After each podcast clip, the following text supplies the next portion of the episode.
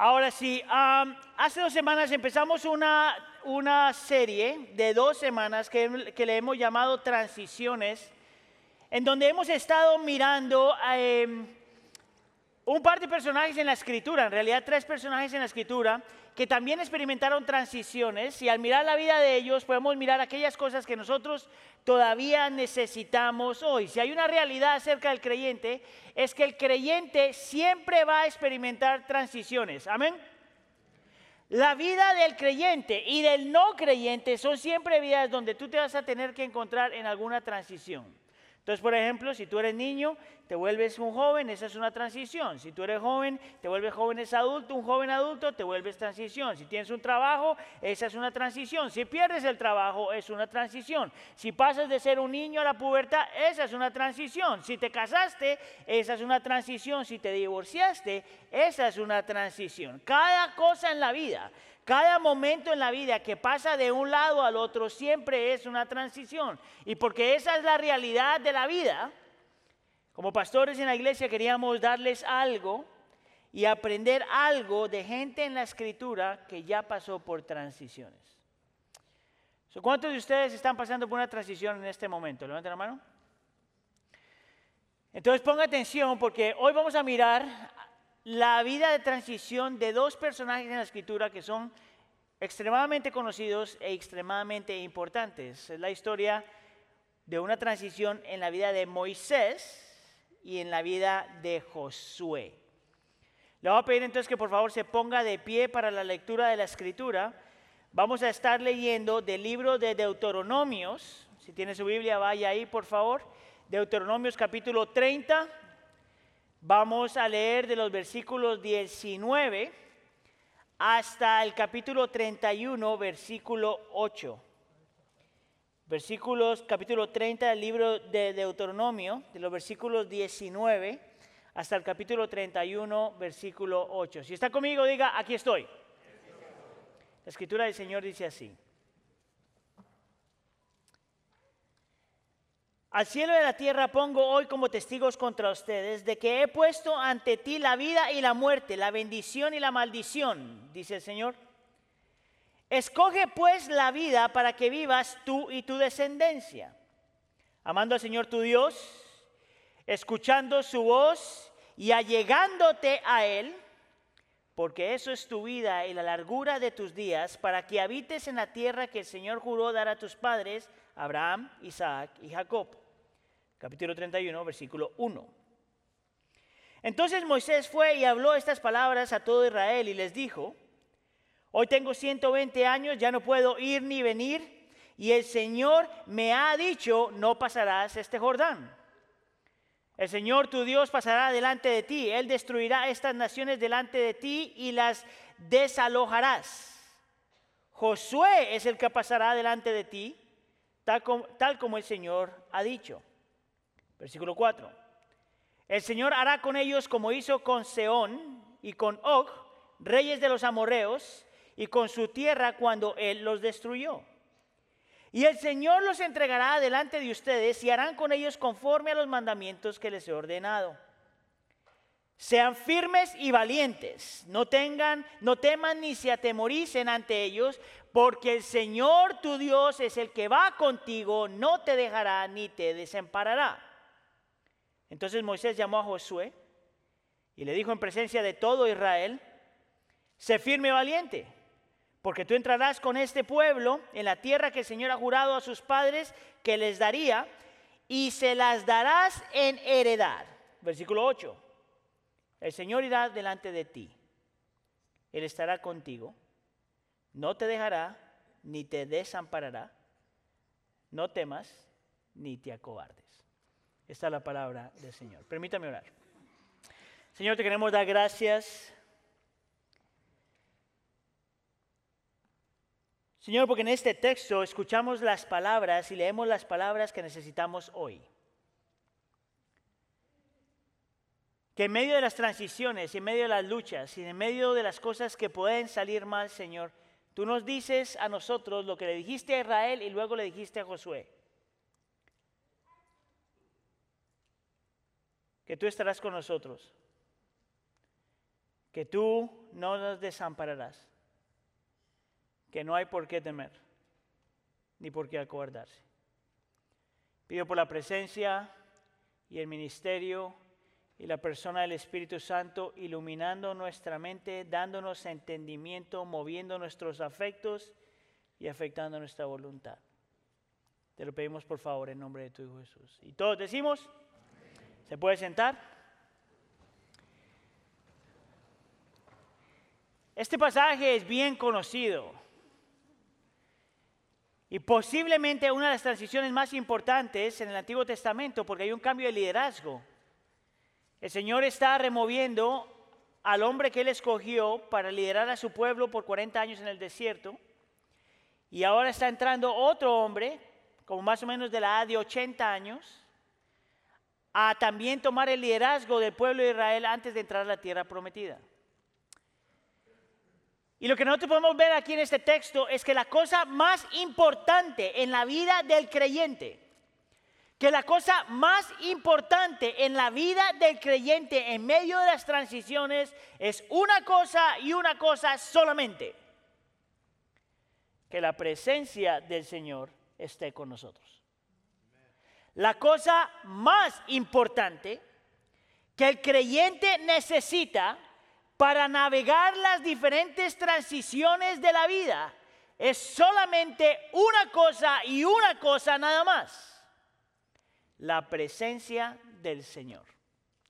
Hoy entonces vamos a hablar de este tema y vamos a mirar a Moisés, a Josué, al pueblo de Israel y al Señor Jesús. Mira lo que vamos a hacer. Vamos a mirar primero a Josué. ¿Qué pasó aquí? Aquí está. a, eh, José, a, Moisés, a Moisés, que es el profeta, y con él vamos a aprender lo que se llama la crucial presencia de Dios. Luego vamos a mirar a Josué, que es el guerrero, y vamos a hablar de la inamovible presencia de Dios. Posteriormente vamos a mirar al pueblo de Israel, mostrando un grupo de gente que rechaza la presencia de Dios. Y por último, porque somos una iglesia centrada en el Evangelio, tenemos que mirar a Cristo el Salvador, aquel que restaura la presencia de Dios. Moisés, Josué, el pueblo y el Salvador. Hágame un favor, mire a la persona que está al lado suyo y hágale la pregunta, ¿estás listo? ¿Por qué están tan callados hoy? Vamos a hacer otra vez. Pregúntale a la persona, ¿estás listo? Ok, respóndale, respóndale para que haya una conversación. Ok, vamos con el primer punto. Ah... Vamos a hablar de Moisés y la crucial presencia del Señor. Antes de, meternos aquí, yo tengo que hacer un, una, tengo que preparar su mente con un término teológico. Porque si usted no entiende el término teológico, entonces no le, va a ver, no le va a hacer sentido nada de lo que vamos a hablar el día de hoy. Los teólogos, por lo general, cuando describen a Dios, muchas veces utilizan dos diferentes términos. Uno es la trascendencia de Dios y, el otro es la inmanencia de Dios. La trascendencia de Dios está hablando, cuando los teólogos utilizan este término, está diciendo que Dios está por encima de todas las cosas, que Dios está antes de todas las cosas, después de todas las cosas, por encima de todas las cosas, que Dios no está restringido ni por el tiempo, ni por el espacio, y que Dios está en control porque está encima de todo y antes que todo y por encima de todo, Dios siempre está en control de todas las cosas que pasan en esta creación. Esa es la trascendencia de Dios.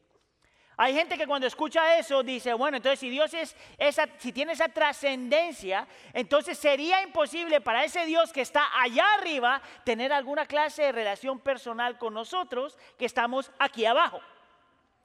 El argumento para esta gente es que si Dios es trascendente, entonces no hay forma de cómo explicar que ese Dios que está por encima de todo se interesa en gente que son tan diminutos como tú y como yo. Pero es en respuesta a esto que los teólogos entonces hablan de la inmanencia de Dios. Lo que quiere decir es que aunque Dios es trascendente, es también personal. Y que aunque está allá, también está aquí con su pueblo. Que Dios no sabe cómo amar de, a la distancia, que Dios se mete en la creación y está con su pueblo y bendice a su pueblo y nunca deja a su pueblo. Aunque es un Dios trascendente, es un Dios que también está presente. ¿Sabía usted que el cristianismo es la única religión, por decirlo de esta forma, que ofrece un Dios así. No hay ninguna religión en el mundo que hable de Dios en esos términos. Solo el cristianismo habla de este Dios que es trascendente y que a la misma vez está siempre presente. Mire cómo lo pone este teólogo que se llama John Frame. Él dice esto, la trascendencia e inmanencia de Dios son las doctrinas cristianas relacionadas a que si bien Dios es exaltado en su dignidad real y ejerce control y autoridad en su creación, trascendencia, al mismo tiempo está muy presente en su creación, especialmente con su pueblo, de manera personal e íntima. ¿Ve lo que el hombre está diciendo? Es posible que la Biblia nos habla de este Dios que al mismo tiempo es trascendente e inmanente. Al mismo tiempo es supremo pero personal. Al mismo tiempo está en control de todas las cosas, pero lo tienes contigo en todo momento, por lo menos para el creyente. Ahora, ¿por qué hablar de esto? ¿Por qué empezar con esto? Porque si hay una, una persona en la Biblia que entendió eso desde el principio fue Moisés. Para aquellos que están familiarizados con la historia de Moisés, ¿se acuerda? Cuando Dios se le aparece a Moisés en la zarza ardiente. Esto es en Éxodo capítulo 3. Y cuando Dios está hablando con Moisés y se está introduciendo a Moisés, presentando a Moisés, Él le dice que su nombre es el yo soy. Más adelante dice que yo soy el que soy. Y todos los teólogos te van a decir que cuando Dios está utilizando ese nombre, está diciendo que ese Dios es el que siempre estuvo, el que siempre está y el que siempre estará. Está hablando desde el principio de este Dios que es trascendente. Siempre estuvo, siempre está y siempre estará. Lo interesante es que el Señor no solamente se presenta así, pero le dice que también es un Dios inmanente cuando lo dice en Éxodo capítulo 3, versículo 12. Mire lo que dice. Ciertamente yo estaré contigo. Yo estoy allá, yo estoy crea, yo creo todo, yo estoy en control de todo, pero en este momento ciertamente yo estaré contigo. Y cuando el Señor le está diciendo eso a Moisés, está a punto de mandarlo a Egipto a hacer las cosas que el Señor iba a hacer por medio de Moisés. Algunos teólogos llaman esto la presencia relacional de Dios. Cuando Dios dice que está con su gente, está hablando de la presencia relacional de Dios. Ahora, si lo miras en el contexto, la Biblia te muestra que el Señor necesitaba, por decirlo de alguna forma, mostrarse así a Moisés porque iba a meterlo a la boca del lobo estaba a punto de enviarlo a Egipto, escucha acá, a liberar más o menos dos millones de personas. Si usted no sabe lo que son dos millones de personas, piensa en Chicago, esas son dos millones de personas. Está a punto de enviar a este hombre que es medio tartamudo, ¿sabías tú? Que es un hombre que tiene muchas inseguridades de por sí mismo, que es un hombre que constantemente le dice al Señor, no me envíes a mí, envía a aquel. Es a ese hombre que Dios quiere mandar para liberar al pueblo, su pueblo de Egipto, que escucha aquí, en ese momento y en ese tiempo, Egipto tenía como cuatro millones de personas, aparte de los dos millones de los israelitas. No solamente eso, sino que Dios está a punto de enviar a Moisés a un pueblo que ha estado en esclavitud por 400 años. ¿Tú sabes el poder que tenía Egipto en ese momento? ¿Qué se requiere para que Egipto pueda controlar dos millones de personas por 400 años? Eso quiere decir que en este tiempo eran tres o cuatro generaciones de israelitas viviendo en esclavitud. 400 años. Y nota que el texto no le dice a Moisés, déjame te voy a mostrar mi poder, déjame, te voy a decir todos los milagros que voy a hacer, por lo menos en este momento. Lo único que le dice es yo estaré contigo. Es lo único, de lo único que le da a Moisés. Yo necesito que tú salgas en fe, yo necesito que tú me respondas, yo necesito que te metas en la boca del lobo, pero no te preocupes, yo voy contigo. Tanto aprendió Moisés de esa situación y esa experiencia que más adelante, después de que el Señor les da libertad de Egipto, el Señor lo está empujando a Moisés a liderar a la gente a la tierra prometida y, Moisés le dice algo muy, Dios le dice algo muy parecido a lo que le dice antes, pero mira cómo Moisés responde. Éxodo capítulo 33, versículo 14. El Señor le dice, mi presencia irá contigo y yo te haré descanso cuando lleguen a la tierra prometida. Y Moisés le responde, si tu presencia no va con nosotros, no nos haga salir de aquí. Escuchen, esto es lo que Moisés le dice al Señor. No me des la tierra prometida, no me des leche ni miel, no me des fruta ni carnita, no me des pan, no me des seguridad, no me des un lugar seguro si tú no vas conmigo. Ponga en perspectiva que este es un hombre que tiene 120 años. 120 años. No está hablando de un muchachito que tiene energía. Te está hablando de un hombre que tiene 120 años. Aunque la Biblia dice que el hombre murió lleno de energía. Ojalá que usted y yo lleguemos allá.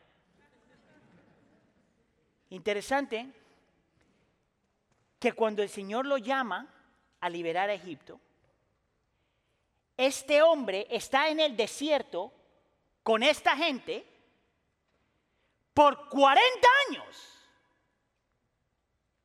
Ahora, si usted ha leído la historia, usted sabe qué clase de gente esta era. Mire, esos no eran los mejores cristianos de la iglesia del pueblo, eso sí le puedo decir. Esos no eran los mejores cristianitos de ese tiempo. Si tú has leído la historia, tú posiblemente ya sabes que esta gente era gente testaruda, que era gente que tenía un montón de problemas, que era una gente que se la pasaba quejándose, que era una gente que siempre quería volver a la esclavitud a la cual el Señor la había rescatado. Era gente que no pasaban dos, tres días sin que hubiera algún problema. Es más, déjame te doy la historia aquí. ¿Se acuerda? El Señor saca al pueblo de Egipto, al pueblo de Israel de Egipto, hace estos milagros con las, con las plagas, llega al, al mar rojo y el Señor hace otro milagro donde lo abre y pasan por el medio. ¿Se acuerda de todo eso? Y en todo esto la presencia y el poder del Señor se ve claramente y esta gente lo puede ver segundo tras segundo. Y está la nube por el día y está y la nube por la noche y hay calor y los está cubriendo y va por delante y va por atrás. Es una cosa increíble cuando tú piensas en todo el contexto de lo que está pasando. Pasa por el, el mar rojo y tres días después, escucha acá iglesia, tres días después cuando se les acabó la comidita, cuando ya no tienen su snack, empiezan a decir, mejor sería que volviéramos a Egipto. Mire mi hermano, no se asuste, lluvia. Yo no sé qué tan espiritual usted es, pero si yo fuera Moisés, yo no creo que yo respondería muy bien a lo que está pasando. Si yo soy Moisés y después de estar todo este tiempo luchando por esta gente y mirando lo que el Señor ha hecho, que esta gente después de tres días empiecen a quejarse, mire, yo creo que mi primera reacción sería, ¿te quieres ir para Egipto? Vete para Egipto. Es más, yo te ayudo, más comida para los que nos quedamos. Es más, yo te digo cómo llegar. Agarra de aquí para allá a tres millas, puro desierto. Cuando llegues a la montaña de arena, dale para la izquierda y sigue otras diez millas. Para cuando llegues al Mar Rojo, no te preocupes. Yo conozco un coyote que te ayuda a nadar para el otro lado. Y cuando llegues allá, quédate allá. Eso es lo que yo haría. En la carne. Pero eso no es lo que Moisés hace. 40 años. Este hombre sigue aguantando. 40 años. ¿Sabes por qué? Porque por 40 años la presencia del Señor estuvo con él. No solamente la trascendencia de Dios estuvo con él, pero la inmanencia de Dios estuvo con él. Tanto así que al final de sus días algo pasa. Mira lo que dice el capítulo 31, versículo 1. Ya el Señor, ya Moisés está a punto de irse y él dice, entonces Moisés, Moisés fue y habló estas palabras a todo Israel y les dijo, hoy tengo 120 años, ya, ya no puedo ir ni venir y el Señor me ha dicho, no pasarás el Jordán. Escucha acá, 40 años, 40 años aguantando, llega a la tierra prometida, el texto nos dice, ve toda la tierra prometida y el Señor le dice, no pasarás. Esto es familia, ¿verdad? ¿Cuántos de nosotros diría, eso es como se siente medio injusto? ¿Cuántos pensarían eso? Solo cuatro. Ok, déjenme le digo otra vez. 40 años aguantando a este pueblo testarudo. 40 años resistiendo y moviendo para adelante. 40, 40 años resistiendo su propio corazón. 40 años para llegar, eh, escuche, a la frontera y mirar la tierra prometida, los Estados Unidos. Y que el Señor te diga, no vas a pasar. ¿Cuántos de ustedes piensan que se siente un poquito injusto? Levanten la mano. Ahora sí estamos participando. ¿Tú sabes que Moisés solamente una vez le dice al Señor que le tenga misericordia? Una vez, en Deuteronomio capítulo 3, Moisés le dice al Señor, Señor, le dice literalmente, extiende misericordia, permíteme llegar a la tierra prometida. ¿Tú sabes lo que el Señor le responde? No quiero hablar de eso. ¿Sabes lo que me llama la atención acerca de Moisés?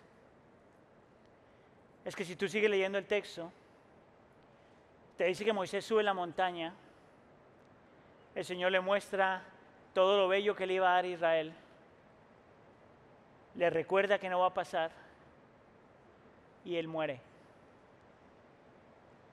Y Moisés nunca se quejó. ¿Por qué? Bueno, si tú quieres saber lo que estaba pasando en el corazón de Moisés, Tienes que leer Hebreos capítulo 11, 27.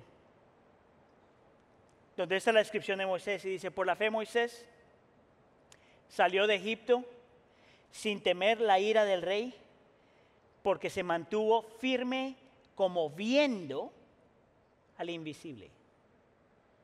¿Sabías tú que la palabra viendo en el original es la palabra experiencia?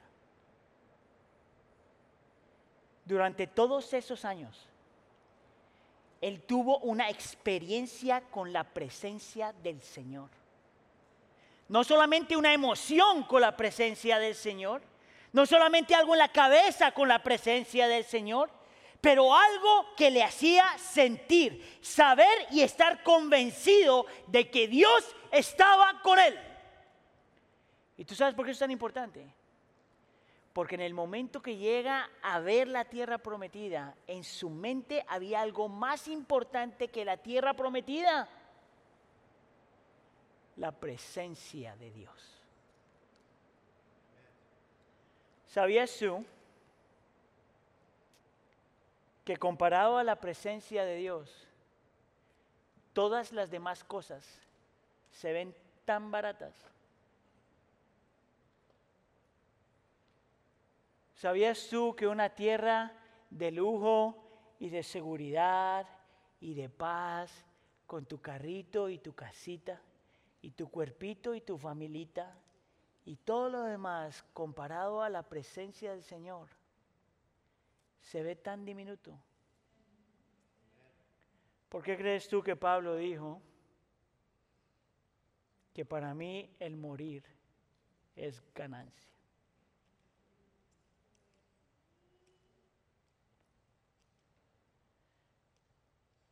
La presencia del Señor lo cambia todo. Mira, yo no sé lo que el Señor tiene para mí y tiene para ti.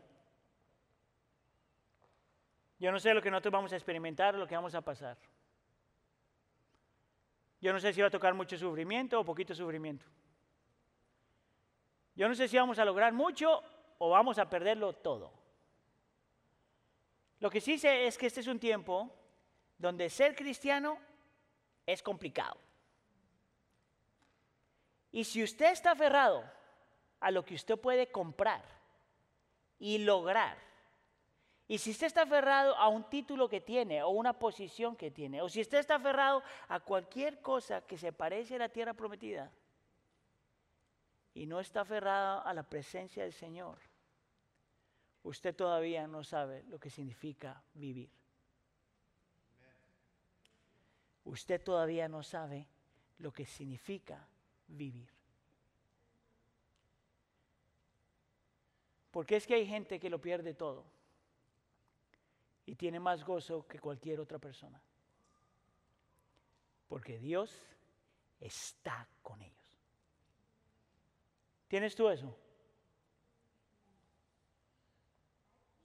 ¿Tienes tú eso? Abraza eso. La presencia del Señor lo cambia todo. Ese es Moisés. Pero la historia se pone aún mucho mejor porque tenemos que hablar de Josué, el guerrero. Y con él vamos a hablar de la inamovible presencia del Señor. ¿Cómo es que la presencia del Señor en la vida del creyente nunca desaparece? Si usted sigue leyendo la historia en el capítulo 31, versículo 7, dice que el Señor ya ha escogido a Josué y antes de que tome el mando del pueblo de Israel, él le dice esto, sé firme y valiente porque tú entrarás con este pueblo en la tierra que el Señor ha jurado a tus padres que le daría. Note que en el mismo, en el solo versículo, le dice, todo lo que yo prometí se va a cumplir, por lo tanto, sé firme y sé valiente. Y luego en el versículo 8 dice, el Señor irá delante de ti él estará contigo. Las mismas palabras que Moisés había escuchado años atrás, ahora se las repite a Josué. Él estará contigo, no te dejará, ni te desamparará, no temas, ni te acobardes. Esto es bien interesante y quiero que la iglesia ponga atención. Dios no escoge a Josué porque era un super guerrero. Yo te acabo de decir que el hombre tiene como 85 años. ¿Qué tan fuerte podía ser? Yo tengo 46 y me estoy desarmando. Imagínate ese cuate. 85 años más o menos y el Señor le dice, sé valiente, firme y valiente. ¿Por qué es que Él puede ser firme y valiente? No porque lo tiene adentro, pero porque el Señor le ha prometido que estaría con él. Porque el Señor le ha, prometido que no lo dejaría ni lo abandonaría. Porque el Señor le ha prometido que no lo desampararía. Por eso le dice, sé firme y valiente y no tengas miedo ni te acobardes. Esto es lo interesante acerca de ese versículo. Y esta es una de las formas como usted tiene que leer la escritura. Cuando la Biblia le dice algo sí, el opuesto también es verdad. Escucha acá. La razón por la que el Señor le está diciendo a Josué, sé valiente, no te acobardes, está firme, eche para adelante, mi hijito, es porque la realidad es que cuando él vaya a la tierra prometida, él iba a experimentar miedo. La razón por la que le está diciendo eso, porque una vez que esté liderando al pueblo de Israel entre la tierra prometida, él iba a sentir de vez en cuando que se sentía eh, que estaba desamparado. La razón por la que el versículo está aquí es porque cuando él está entrando a la tierra prometida, iban a, iban a haber momentos donde se sentiría completamente solo. La razón por la que este versículo está ahí, que porque Josué iba a entrar a la tierra prometida, y iban a haber momentos donde tendría miedo. Mira lo que el Señor le está diciendo a este hombre. Aunque tú sientas lo que sientas, aunque tú te sientas solo, aunque tú te sientas desamparado, aunque tú te sientas abandonado, aunque tú sientas miedo, porque los humanos sienten miedo. No vivas por emociones, vive por convicciones. No por lo que tú sientes, pero por lo que tú sabes. No por lo que tú sientes, sino por lo que tú has creído.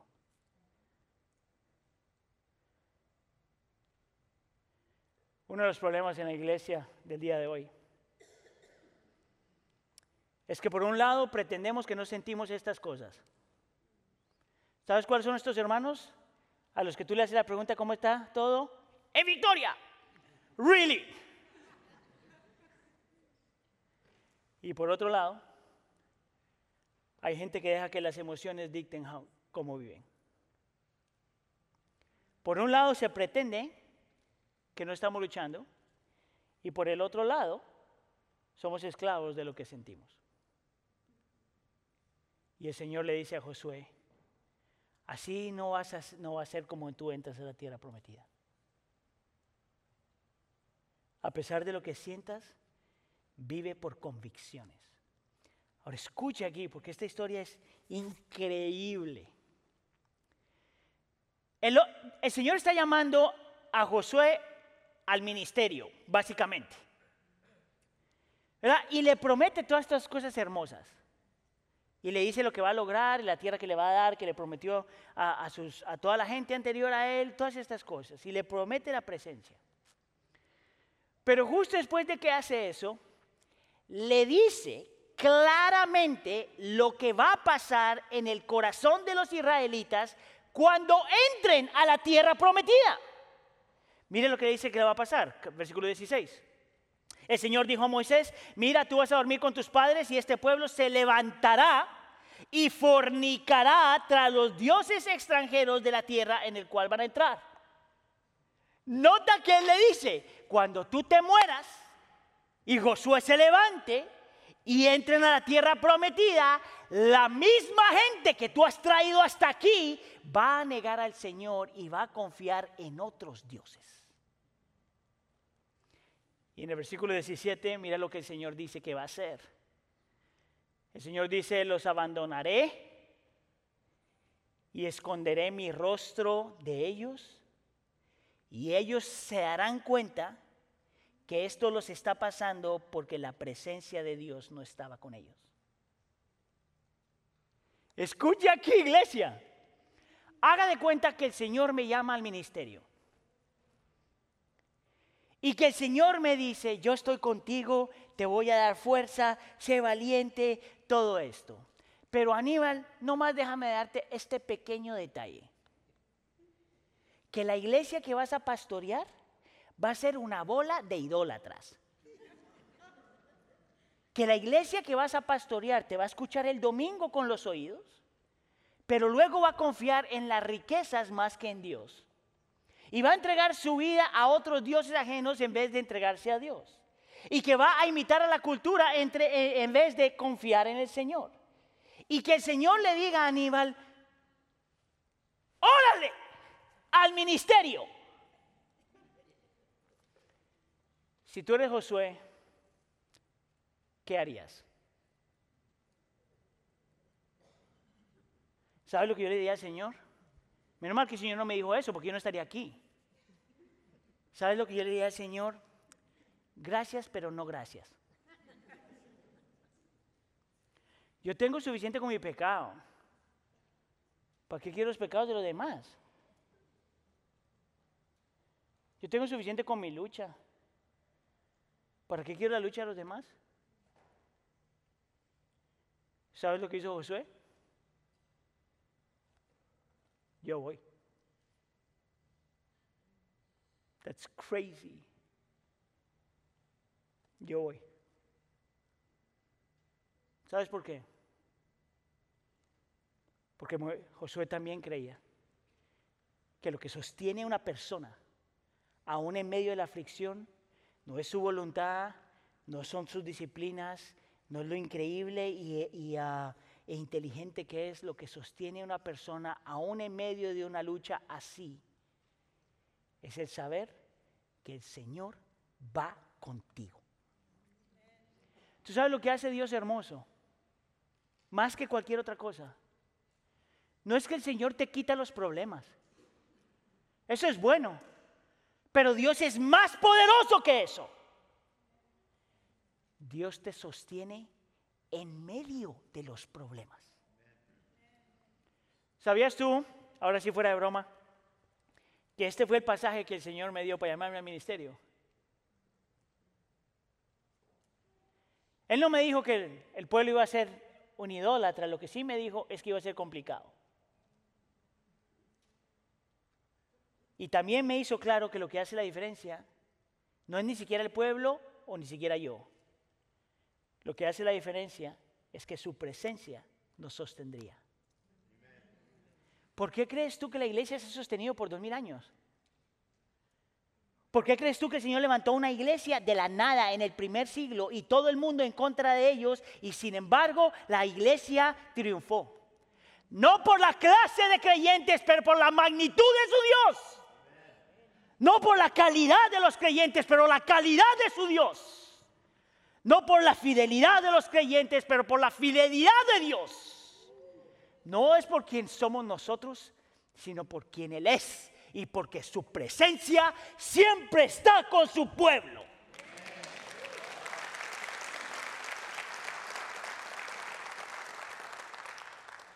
La presencia del Señor lo cambia todo.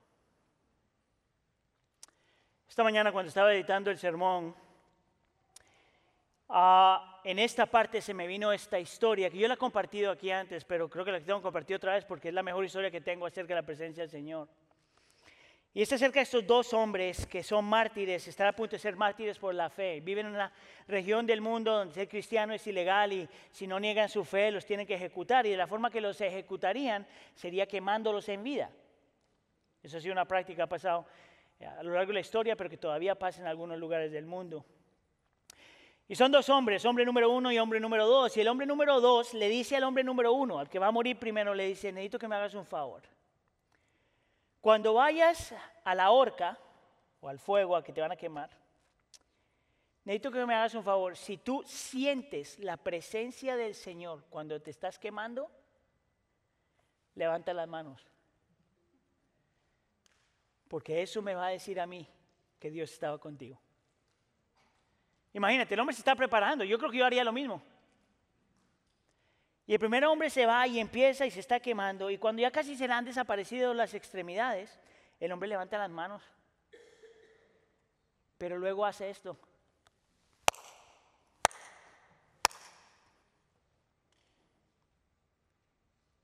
¿Cómo tú crees que el segundo hombre murió? Porque la presencia del Señor hace la diferencia. ¿No quieres tú eso para tu vida? Eso es lo que yo quiero para mi vida. Vivir consciente de su presencia en todo momento. El reconocer que está conmigo en todo momento. Cuando lo siento y cuando no lo siento. Así es que nos vamos a enfrentar ante las transiciones de la vida, aunque las cosas salgan mal. Amén. ¿Qué si yo te digo que a, a rato nosotros íbamos a ser como Moisés? Y a ratos íbamos a ser como Josué. Pero muchas veces somos más parecidos al pueblo de Israel.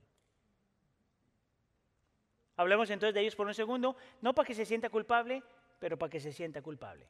Punto número tres. Mira cómo el pueblo de Israel rechaza la presencia del Señor y por qué rechaza la presencia del Señor. Es bien interesante que al principio del texto que leímos, el Señor les dice, les manda, les dice, escoge la vida, escoge pues la vida para que vivas antes de entrar a la tierra prometida. Tú y tu descendencia para que te vaya bien a ti y le vaya bien a tu familia. Y le dice, ¿cómo va a hacer eso? Amando al Señor tu Dios, escuchando su voz y, y allegándote a Él. La palabra llegar es abrazarlo al Señor, porque esa es tu vida. Y lo hace súper claro. De la forma en que tú vas a poder vivir la tierra prometida. Ese si escoges la vida y es escoger amar al Señor, escoger escuchar su voz y agarrándote al Señor como que no hay nada más en la vida. Y de ahí para ayudarlos y motivarlo al pueblo de Israel, le recuerda de algo que él ya hizo. Una historia que aparece en Deuteronomios capítulo 2 y capítulo 3. Él les menciona a estas dos ciudades, Seón y Og, que tienes tiempo puedes leer las historias, pero básicamente lo que pasa es que el Señor es el que se mueve en esos dos con esos dos grupos, esos dos enemigos, y Dios mismo es el que los salva, Dios mismo es el que los rescata, Dios mismo es el que los defiende y Dios mismo es el que les da libertad. Y les dice, agárrense de mí, mira lo que yo ya he hecho. Y de ahí le dice al pueblo de Israel lo mismo que le dijo a Josué. Versículo 6. Sean firmes y valientes, no teman ni se aterroricen ante ellos, porque el Señor tu Dios es el que va contigo y no te dejará ni te desamparará. Lo mismo que escuchó Moisés al principio, es lo mismo que escoge, eh, escucha Josué cuando lo está llamando ministerio y es lo mismo que le dice al pueblo de Israel antes de entrar a tierra prometida. Pregunta, ¿Por qué entonces cuando entran a la tierra prometida abandonan al Señor? Yo ya te lo mostré. Se prostituyeron, fornicaron con los dioses ajenos. ¿Por qué? Escuche acá. Porque la tendencia del ser humano es que en medio del dolor y en medio de la lucha, cuando Dios no se mueve rápido o cuando Dios no se mueve como tú piensas que se tiene que mover o cuando Dios no hace lo que tú piensas que Él debe hacer, es más fácil agarrarse de otros dioses que agarrarse de Él. Mire, vamos a poner súper personal, ¿ok? Es más fácil sacrificar la vida en un trabajo hasta que estás casi muerto antes de confiar en el Señor. Es más fácil confiar en tus dones y habilidades y talentos que confiar en el Señor. Es más fácil levantar otra cosa en vez de descansar y confiar en el Señor. Mi oración por ti, mi hermano y mi hermana. Y mi oración por mí es que cuando nosotros estemos en medio de la transición, por más de que no sintamos algo, por más de que no veamos, por más de que el Señor se demore, entre comillas, por más de que el Señor no haga lo que nosotros tanto deseamos. Número uno, que podamos allegarnos o agarrarnos del Señor confiar en su presencia y decirle no a todos los demás ídolos. Mira, si tú piensas que tú no luchas con eso, te lo voy a poner súper simple. Cuando usted no puede dormir por alguna situación en su vida, he ahí su ídolo. Cuando usted no sabe descansar, he ahí su ídolo. Cuando estás preocupado, he ahí tu ídolo. Cuando pierdes el temperamento y te enojas y estás irritable, he ahí tu ídolo. Solamente cuando podemos realmente descansar en la presencia del Señor es que tú haces lo que tienes que hacer, pero descansas que Él es el que tiene el control, no tú. ¿Cuántos de ustedes luchan de vez en cuando con la ansiedad? Tú sabes que la ansiedad por lo general siempre viene cuando estás tratando de controlar cosas que no puedes controlar. Todos luchamos con la ansiedad, algunos más que otros. Pero por lo general es cuando estamos tratando de controlar cosas que no podemos controlar. Estoy hablando de la ansiedad emocional, de la ansiedad espiritual, por decirlo de alguna forma. Mi oración es que a nosotros experimentar las transiciones de la vida. Confiemos y descansemos en la crucial, comprometida y relacional presencia del Señor. Ahora, para terminar, déjame te digo esto. ¿Será que nosotros podemos vivir así? ¿Será que es posible que todos nosotros, los que estamos en este lugar y escuchando este sermón, podemos aprender a vivir así, confiando en la, en la, en la crucial, comprometida, relacional presencia del Señor? ¿Será que podemos vivir así? Y la respuesta es simple. Sí y depende.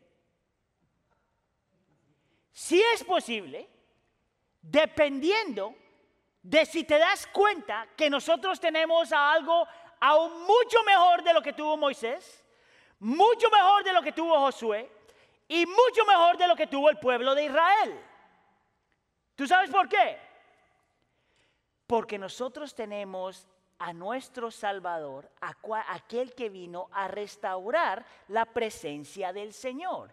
Es por eso que Cristo Jesús es llamado Emanuel, Dios con nosotros. Escuche acá, ¿usted se acuerda de lo que le pasó al pueblo de Israel cuando se fue detrás de otros ídolos? El texto nos dijo que lo que hizo el Señor fue que escondió su rostro de ellos. ¿Usted vio eso? Él escondió su rostro y le quitó su presencia. Y el pueblo de Israel fue destruido. ¿Sabías tú que si tú estás aquí y tú has puesto tu fe en Cristo Jesús? ¿Sabías tú que si tú realmente has puesto tu fe en Cristo Jesús? Eso nunca te va a pasar a ti. Escucha acá, iglesia. Aunque tú seas el peor pecador y aunque te falte la fe, si tú has puesto tu fe en Cristo, Dios nunca quita su presencia de ti. ¿Cómo yo sé eso? Escuche, ¿cómo yo sé eso? Porque Cristo Jesús, Emmanuel, Dios con nosotros, va a la cruz, va a la cruz del Calvario y el Padre le quita su presencia para que nosotros no la perdamos. ¿Tú sabes lo que dice el Señor Jesús cuando está crucificado? ¿Por qué me has abandonado? ¿Y tú sabes por qué dijo eso? Para que nosotros nunca tengamos que decirlo. Él realmente nunca te va a abandonar si estás en Cristo Jesús. Aunque no lo sientas. Aunque no lo sientas. Yo le pido al Señor que haga de su iglesia una iglesia que sabe y descansa en la seguridad de su presencia. Dios con nosotros en Cristo Jesús. Amén. Oremos. Señor, tanto que aprender de la fe de Moisés, tanto que aprender de la fe de Josué, tanto que aprender de la falta de fe del pueblo de Israel. Pero la realidad, Señor, es que hay tantos momentos en la vida, eh, aunque nosotros queremos ser como Moisés y Josué, muchas veces nos parecemos más a Israel. Y esa es la razón por la que Cristo Jesús tuvo que ir a la cruz del Calvario. Y esa es la razón por la que Cristo tuvo que vivir y morir y resucitar, Señor, porque nosotros necesitábamos algo mejor que la tierra prometida, necesitábamos una persona. Dios encarnado, el Dios, el Dios trascendente haciéndose inmanente en forma humana. Y luego partiendo a la presencia del Padre y dejándonos su presencia en el Espíritu. Yo pido, Señor, que a nosotros movernos hacia el futuro y experimentar las transiciones que vamos a experimentar, Señor, podamos descansar realmente en tu presencia. Y saber que tu presencia lo cambia todo. Te pido por esto, Señor, en nombre de tu Hijo Jesús. Y la iglesia dice, pero lo tercero es algo que yo nunca he podido explicar aquí en la iglesia bien. Pero al finalizar el servicio, yo oro sobre ustedes esta bendición sacerdotal que se encuentra en Números capítulo 6. Que dice así, el Señor te bendiga y te guarde. El Señor haga resplandecer su rostro sobre ti y que tenga de ti misericordia. Y el Señor alce su rostro y te dé paz. ¿Sabías tú que la palabra rostro en esa bendición sacerdotal es la presencia del Señor. Cuando tú sales de este lugar, si tú has puesto tu fe en Cristo, tú sales de este lugar con la plena convicción de que el Señor sale contigo. Su rostro ha sido alzado sobre ti. Por eso nosotros podemos decir, aquí estoy, porque Él ya está con nosotros. Gracias por venir. Señor bendiga. Los amamos. Nos vemos la próxima semana.